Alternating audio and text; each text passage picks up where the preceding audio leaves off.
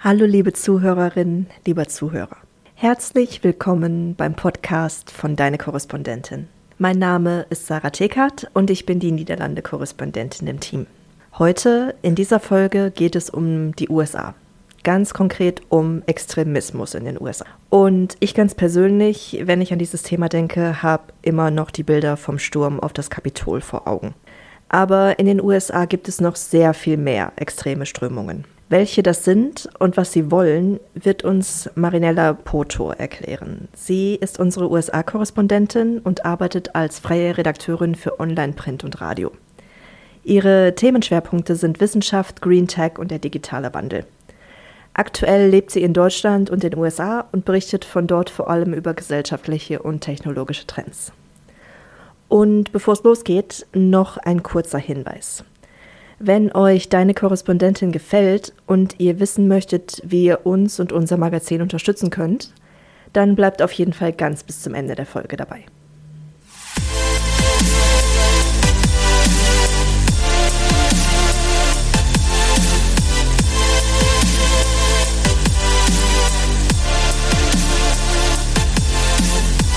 Hi Marinella, schön, dass du heute da bist. Hallo Sarah, ja, ich freue mich, dass ich hier sein darf. Wie geht's dir? Wo bist du gerade? Mir geht's sehr, sehr gut. Ich bin aktuell in Kolumbien, äh, ausnahmsweise mal nicht in den USA. Mir war es sehr, sehr kalt. Ich bin kein Wintermensch, muss ich gestehen, und habe mir jetzt mal den Luxus gegönnt, ein paar, ein paar Wochen in die Sonne zu entfliegen. Ähm, hat aber den Nachteil, ich warne schon mal, dass äh, man zwischendurch vielleicht so ein paar Autos, äh, Fruchthändler oder so hört. Ähm, das sind nicht meine Nachbarn oder ich, ich verkaufe kein Obst, aber genau, es ist so der Nachteil, in der Sonne zu sein. Der Nachteil in der Sonne zu sein. Äh, liebe Zuhörenden, ich bin gerade in Estland für zwei Monate. Und gestern am Wochenende war ich auf einer Insel mit Gefühlstemperatur minus 15 Grad und äh, Marinella erzählt mir hier gerade von den Nachteilen der, der Sonne und sie ist in Kolumbien, weil ihr kalt war. Aha, genau. okay, der, der Verkehr im Hintergrund, prima. Genau, das, das meinte ich eher. Also es ist, es ist eine sehr lebendige und aber auch eine sehr laute Stadt. Also zum Podcast aufnehmen vielleicht nicht die perfekte Stadt. Dafür wiederum ist Estland perfekt. Ich glaube, so der, der Social, der, die akzeptierte Social Distance bei EstInnen war so vor der Pandemie irgendwie so acht Meter oder so. Also Socializen machen die ja nicht so gern und das ist alles sehr, sehr still, was ich sehr angenehm finde. Aber äh, bevor wir noch weiter über die, die beiden Länder reden, lass uns vielleicht mal über dein eigentliches Fachgebiet, über die USA reden. Und wir möchten heute gerne über Extremismus sprechen in den USA. Was gibt es denn da? Es ist ja sicher ein sehr, sehr weites Feld. Nimm uns da doch gerne mal mit. Ja, also ähm, Extremismus in den USA würde ich grob, also jetzt wirklich ganz grob, wenn ich es irgendwie kategorisieren ähm, sollte, in so zwei zwei Teile packen. Also den einen, ähm, den nenne ich mal politischen Extremismus, das ist ja der, der glaube ich auch nach außen hin sehr bekannt ist. Ähm, und dann auf der anderen Ecke, wie gesagt, ganz grob dann so religiösen ähm, Extremismus. Im politischen Bereich, das reicht im Prinzip von sowas, was man vielleicht in Deutschland am besten so Neonazi ähm, bezeichnen kann, also White Supremacy Groups, ähm, die bekannteste ist wahrscheinlich der Ku Klux Klan, also der KKK. Äh, und dann gibt es sowas, was politischer Extremismus ist, also was von so einem sehr starken Nationalgedanken eher ähm, ausgeht. Also im White Supremacy ist ja alles, was nicht weiß, nicht männlich, nicht heteronormativ ist, ähm, grundsätzlich schlecht, nicht äh, protestantisch. Und dann ähm, eine sehr nationalistische Bewegung, das ist die, die in den letzten Jahren sehr stark geworden ist. Ähm, Dazu gehören einerseits diese paramilitären Gruppen, also die sehr, sehr gewaltbereit sind. Die kennt man vielleicht auch in Deutschland. Also das sind diese Männer, äh, die in diesen Compounds, auch einige Frauen, aber überwiegend Männer in Compounds abgeschieden leben, mit voller Militärausrüstung, gewaltbereit sind. Also sowas wie die Oathkeepers, die Proud Boys, die Boogaloo Boys, haben wir auch alle Boys im Namen. Ne? Ähm, das sind diejenigen, die wir auch gesehen haben, die das Kapitol gestürmt haben.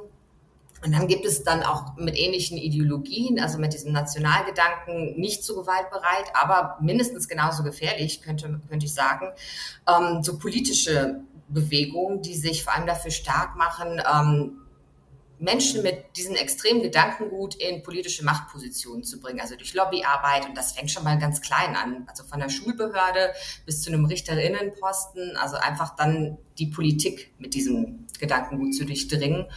Und dann gibt es sowas, was ähm, in Deutschland wir vielleicht als so WutbürgerInnen kennen, ähm, also auch ja, also das Pew Research ähm, Institute, das sich mit extremistischen Bewegungen in den USA beschäftigt, stuft diese Gruppen als extremistisch ein.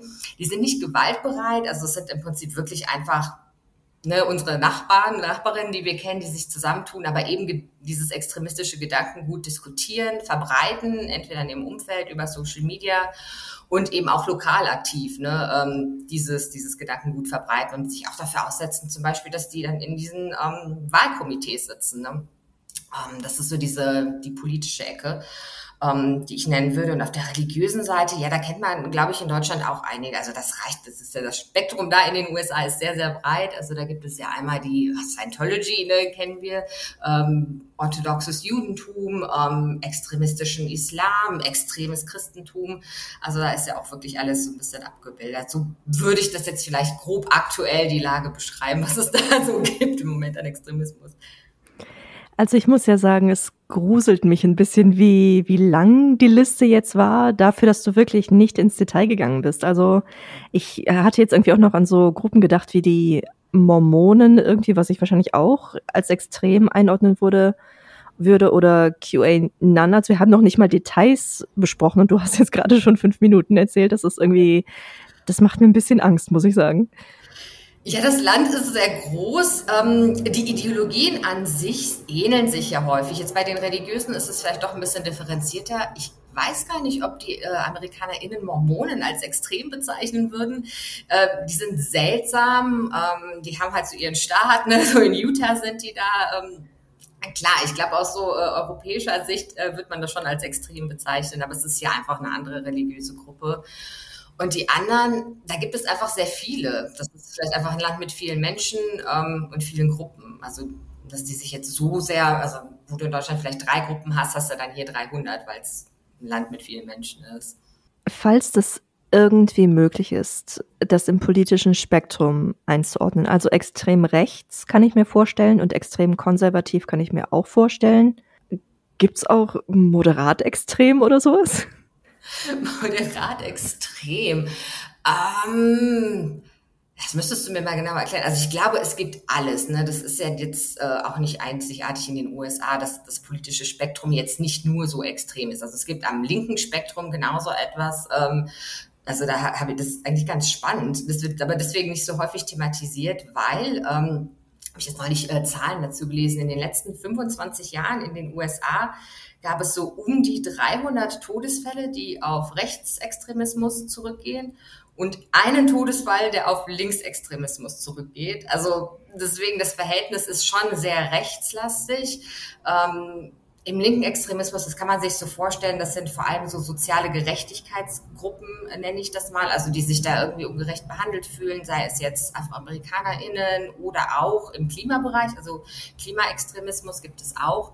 Ähm, was interessant ist aber, ähm, dass in den letzten Jahren, und das kann man auch durchaus auf Trump zurückführen, wo das hier lauter geworden ist in den USA durch den rechtsextremen Bereich, ist jetzt auch mehr Linksextremismus da. Also ähm, vielleicht ist es gar nicht, gibt, also gefühlt gibt es nichts so in der, also es gibt viele Menschen in der Mitte, die ich nicht als extremistisch bezeichnen würde. Und dann gibt es sehr, sehr extreme Lager links und rechts. Du hast ihn gerade schon, schon erwähnt, Trump. Wir können, glaube ich, nicht über Extremismus sprechen, ohne ihn nicht einmal kurz genannt zu haben. Klar hat er den, den Extremismus nicht erfunden, selbstverständlich nicht. Aber hat er ihn socially accepted gemacht vielleicht? Ich glaube, Trump hat so die Box der Pandora äh, geöffnet in den USA, würde ich sagen. Was vorher vor ihm ähm, schwierig war zu sagen oder sich niemand getraut hat zu sagen. Du hättest nie sowas gesagt wie, oh, ähm, die äh, AfroamerikanerInnen sind schuld daran irgendwie, dass sie selber versklavt wurden oder ach, Frauen sind sowieso alles irgendwelche ne, Bies und so weiter. Also das, was eher im Versteckten, vielleicht im sehr, sehr privaten, extremen Freundeskreis gesagt wurde, wurde auf einmal öffentlich von einer Machtperson sehr publik und sehr selbstbewusst auch gesagt. Also nicht, dass er sich irgendwie versteckt hätte davor. Und das hat dieses Gedankengut, wie du ja schon gesagt hast, das war ja schon vorher da, aber er hat es wirklich akzeptabel gemacht, sowas öffentlich zu sagen und so eine Meinung zu haben. Und was, was daran sehr schade ist, also diese, diese Box kannst du nicht mehr schließen. Also Trump ist nicht mehr da, aber diese, dieses Gedankengut und diese, ja, diese, dieser Mut, sowas auch öffentlich zu sagen oder einfach nur, okay, dann ist das halt, sagen wir diese Meinung einfach, ne, dass alles, die LGBTQ-Community, ne, die sind ja alle verdorben oder Sünden, ähm, wie sagt man, die leben in Sünde, ne.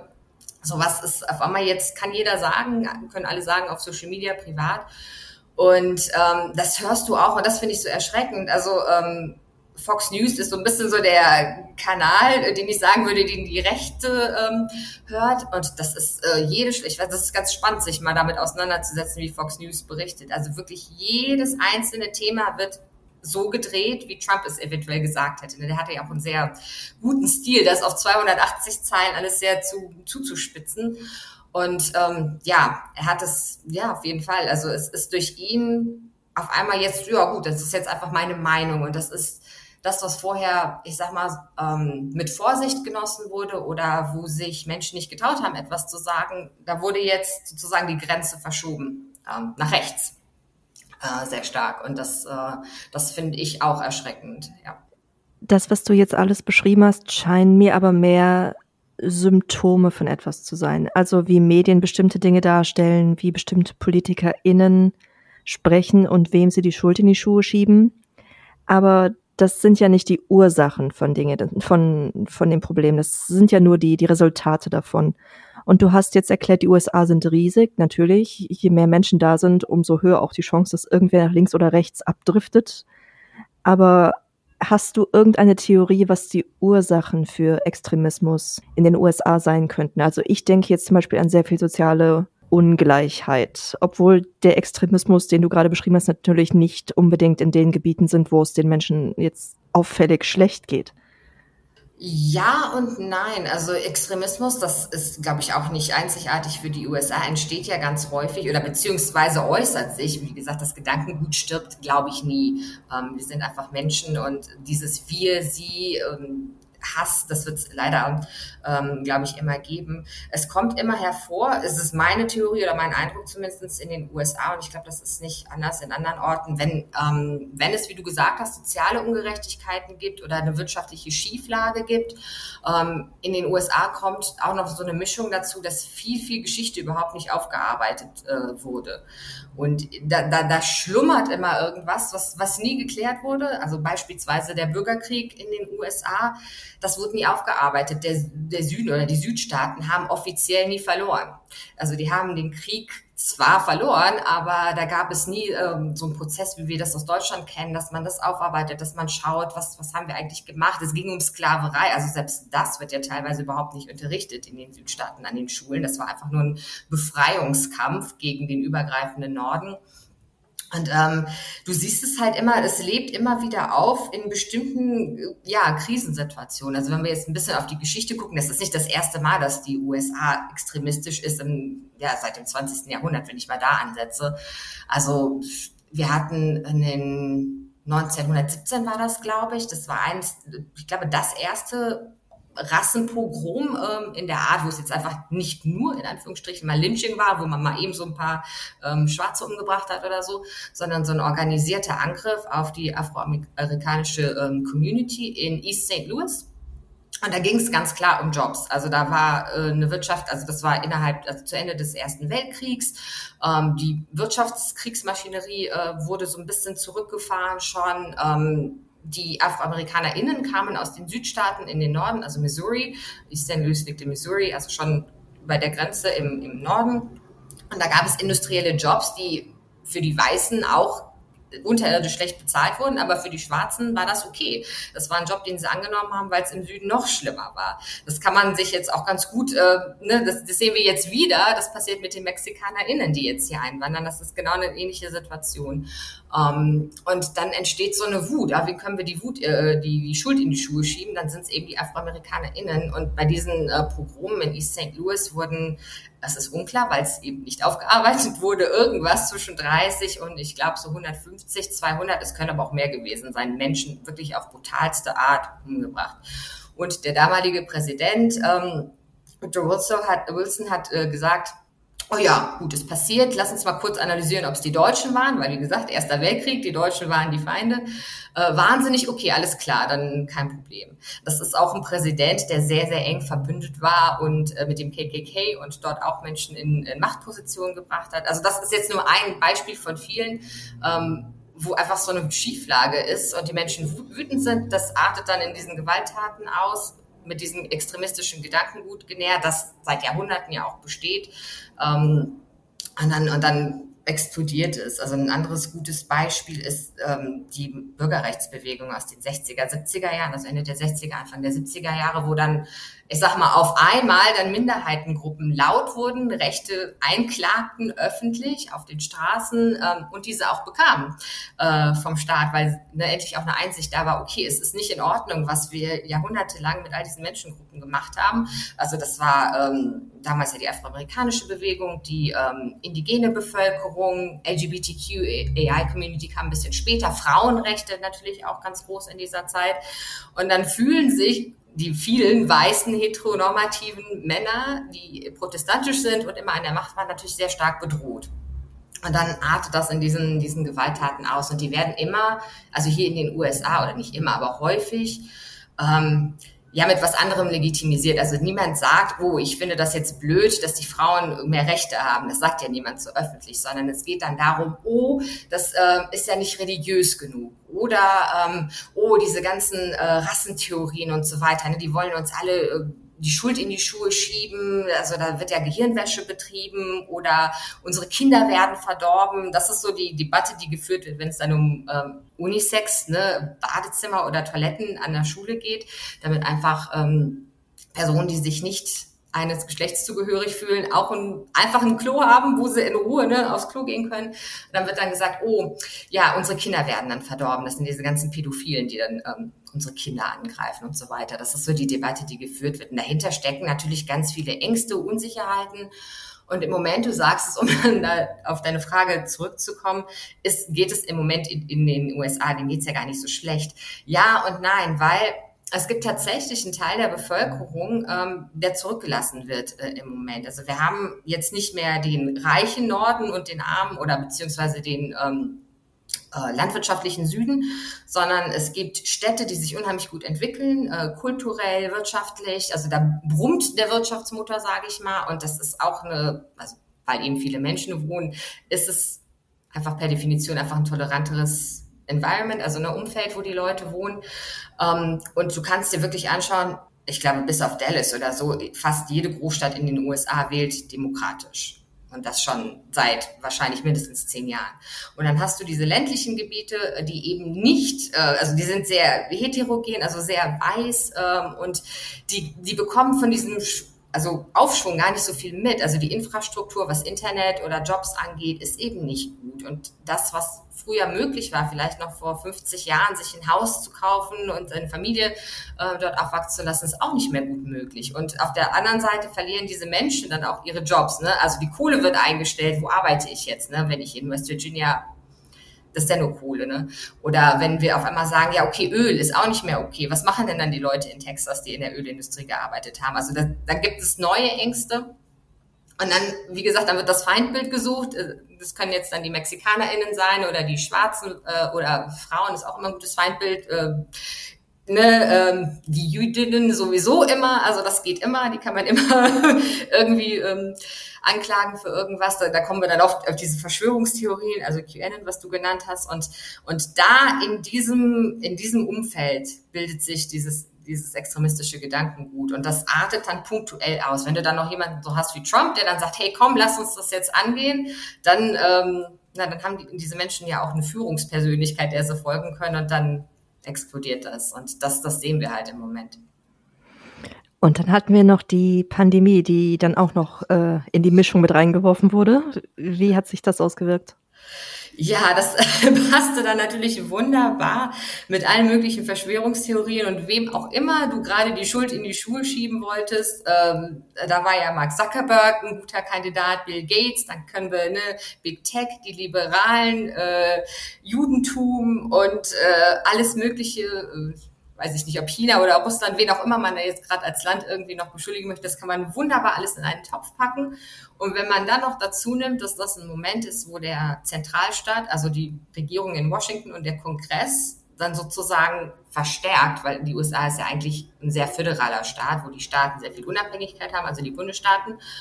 Um, ähm, und wo dann auf einmal der Nationalstaat sagt, okay, ihr müsst jetzt eine Maske tragen oder ihr müsst jetzt drinnen bleiben. Das wird ja in den USA schon mal grundsätzlich, also vor allem von dieser rechtsextremistischen äh, Ecke, als Übergriff empfunden. Ne? Und dann, dann ist man dann ganz schnell bei der, bei der Gegenreaktion, wo wir sagen, oh, oh, okay, jetzt passiert hier was, wo der Staat übergreift. Also das nächste, was wir kennen, ist, dass die uns unsere Waffen wegnehmen. Ne? Also das ist dann der nächste Schritt und das war, äh, ja, also jetzt die Pandemie an sich hätte auch was anderes sein können, aber das war natürlich ein wunderbares Futter für all das, was sowieso schon passiert.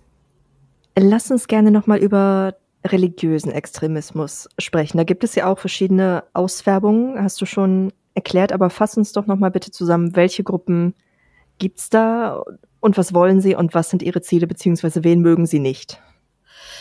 Es kommt darauf an, um welche äh, Religion es geht. Also es gibt eigentlich von jeder Glaubensrichtung, also von Judentum über Islam, also es gibt die orthodoxen äh, Juden, dann hast du sowas wie äh, Nation of Islam, das ist ja dann eher von der afroamerikanischen Community. Ähm, ne, das haben die als Glaubensrichtung angenommen, was ich aber auch als extrem bezeichnen würde. Es gibt sehr extremes Christentum und dann äh, Sekten aller mögliche Verfärbung und so. Also Religionsfreiheit ist ja hier sowieso heilig, kann man ja dann auch so schön sagen. Also da gibt es ja wirklich alles. Ähm, wen sie nicht mögen, grundsätzlich, ich glaube, sie mögen alle keine Frauen. Also egal, auf was du schaust. Und dann immer so das jeweils andere, ne, oder was, was man so als anderes dann zeichnet in, die, in diesen, in diesen Gruppen. Also äh, wenn du jetzt, sage ich mal, sagst, mal dem religiösen ähm, oder dem extremen Katholizismus angehörst, dann hast du wahrscheinlich keine besonders gute Meinung von, von der muslimischen Gemeinschaft. Äh, wenn du dem extremistischen Islam angehörst, dann äh, findest du wahrscheinlich Christen, äh, Christinnen blöd.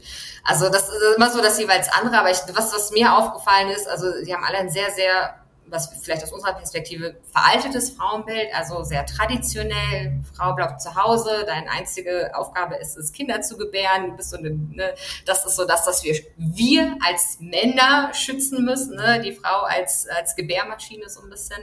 Und da siehst du dann auch, ähm, wie sich das dann äußert, vor allem in, in dem Umgang mit, mit Frauen. Und also die andere Gruppe, die ich glaube, da können sich auch alle ziemlich gut drauf einigen, die sie nicht mögen, ist die LGBTQAI-Community. Also das, ist, das geht auch alles nicht.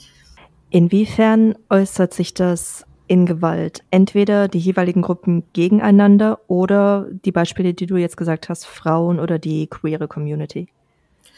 Ja, ich, ich glaube, sie suchen sich da sehr gerne so den ähm, schwächsten, das schwächste Glied aus. Äh, und das ist leider sehr, sehr häufig die LGBTQAI-Community, weil das eine Gruppe ist, die von der US-Verfassung auch nicht geschützt ist, offiziell. Also äh, wenn du sagst, wir haben Religionsfreiheit und Frauenrechte ist natürlich, ne, Frauen- und Menschenrechte ist ja jetzt auch äh, verfassungsrechtlich geschützt. Die LGBTQAI-Community hat keine Rechte, also sie hat kein Amendum irgendwie in der Verfassung. Und das ist immer ein sehr beliebtes Ziel leider. Und da siehst du auch, das haben wir im letzten Jahr gab es einige davon, ähm, wo dann religiöse Extremistinnen, es sind halt immer Männer, ähm, dann in irgendwelche Clubs gehen oder in diese Communities, wo sie genau wissen, da ist LGBTQAI-Vertretung äh, vor Ort und da werden Menschen erschossen einfach. Ähm, und das, das ist gar nicht so häufig, das ist leider schade, weil du das, das finde ich gut, dass du das in den Extremismus-Zusammenhang bringst, weil das ganz häufig gar nicht so gesehen wird in der Berichterstattung. Also okay, dann war da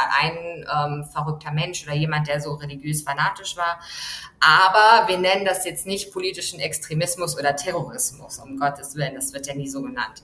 Ähm, und das, äh, das äußert sich schon und äh, Vielleicht ein anderes Beispiel, das war mir vor ein paar Monaten auch gar nicht so klar. Ähm, also Gewalt an Frauen jetzt vielleicht nicht so direkt, aber indirekt ähm, über Einschränkungen von Frauenrechten. Also da hatte ich ähm, ein Interview mit verschiedenen Ärztinnen. Äh, da ging es ums Thema ähm, Abtreibung in den USA. Das ist ja durch die Gerichtsentscheidung im vergangenen Jahr jetzt sehr, sehr viel stärker eingeschränkt worden.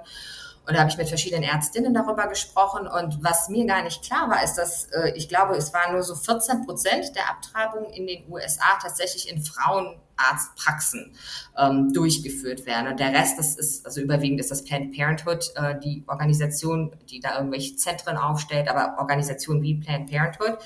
Und habe ich mich auch gewundert, warum ist das denn eigentlich, wird das so aus, ähm, gegliedert, sage ich mal, aus den Arztpraxen. Und das ist einfach Angst, ähm, weil die Gewaltbereitschaft der Menschen, die gegen Abtreibung, also religiöser Fanatismus so stark ist, also da bekommen Ärztinnen Mord, Morddrohungen äh, geschickt. Oder da stehen tatsächlich Menschen mit äh, Gewehren vor diesen Zentren oder den Arztpraxen und sagen, also wenn ihr jetzt Abtreibung durchführt, dann erschießen wir euch alle. Und das ist, glaube ich, auch nicht unbedingt eine Drohung oder das möchte niemand ausprobieren, ob es das ist. Und wenn du vielleicht eine große Organisation bist, irgendwo in New York City oder so, ist das okay. Aber wenn du eine kleine Arztpraxis irgendwo betreibst oder deine Patientinnen dich persönlich kennen, dann ist das nicht unbedingt was, was äh, jeder Mann oder jede Frau, jede Ärztin dann irgendwie machen möchte, öffentlich. Ähm, und das ist so unterschwellige Gewalt. Das ist nicht direkt eine Gewalt an einer Frau, aber ne, es wird angedroht, wenn du das tust, dann äh, tun wir dir Gewalt an und daraufhin werden dann Frauenrechte stark eingeschränkt. Und das ist ähm, ja auch etwas, was religiös motiviert ist vor allem. Du hast natürlich jetzt, klar, ich habe dich auch drum gebeten, das waren ja meine Fragen, aber du hast natürlich jetzt ein sehr düsteres Bild gezeichnet. Ich habe jetzt auch gerade dieses Bild im Kopf von dem Sturm auf das Kapitol. Du hast gerade erklärt, dass auch Menschen vor Abtreibungskliniken bewaffnet stehen. Müssen wir uns Sorgen machen? Also wie stark sind die extremen Kräfte in den USA oder sind sie halt einfach nur sehr viel lauter als die Mehrheit der Bevölkerung? Und was machen wir, wenn Trump wiederkommt? Also wie, wie siehst du das? Ich, das, das Traurige ist, ich glaube, es ist egal, ob Trump wiederkommt oder nicht wiederkommt. Ich glaube, es ist sogar sehr wahrscheinlich, dass er nicht wiederkommt. Ähm, aber was er losgetreten hat oder was er salonfähig gemacht hat, darauf sind sehr viele PolitikerInnen angesprungen und haben gesagt, oh, damit kriegen wir ja Menschen an die Wahlurnen. Und äh, ich glaube nicht, dass Trump der nächste Präsident wird, aber der nächste republikanische Kandidat, ich bin mir auch fast sicher, dass es ein Mann wird, aber es könnte auch eine Frau sein, wird dieses extremistische Gedankengut haben. Und dann ist die Frage, ähm, wie sehr oder wie stark möchte die nächste Führungspersönlichkeit mit diesem Gedankengut in den USA tatsächlich einen gewaltvollen Konflikt auslösen? Also ist es tatsächlich in dem größeren Interesse äh, dieser Gruppen mehr Gewalt in den USA zu haben, weil das kommt ja auch mit politischer und wirtschaftlicher Instabilität äh, einher. Das ist ja auch nicht unbedingt was, was selbst die Gruppen, die das gerne antreiben, unbedingt sehen möchten. Ähm, Trump war da ein bisschen unvorhersehbarer. Deswegen haben wir das, glaube ich, auch äh, verstärkt gesehen.